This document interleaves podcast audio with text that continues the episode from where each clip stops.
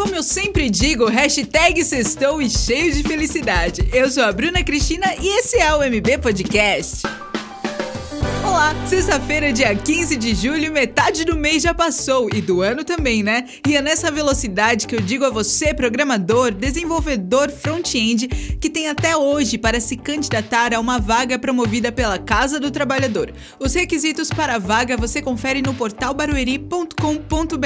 A jornada é 100% remota, com horários flexíveis e os benefícios, pessoal, são bem bacanas. Envie seu currículo para currículos casa do trabalhador barueri.sp.gov.br e não esquece de ir lá no portal para conferir o passo a passo detalhado.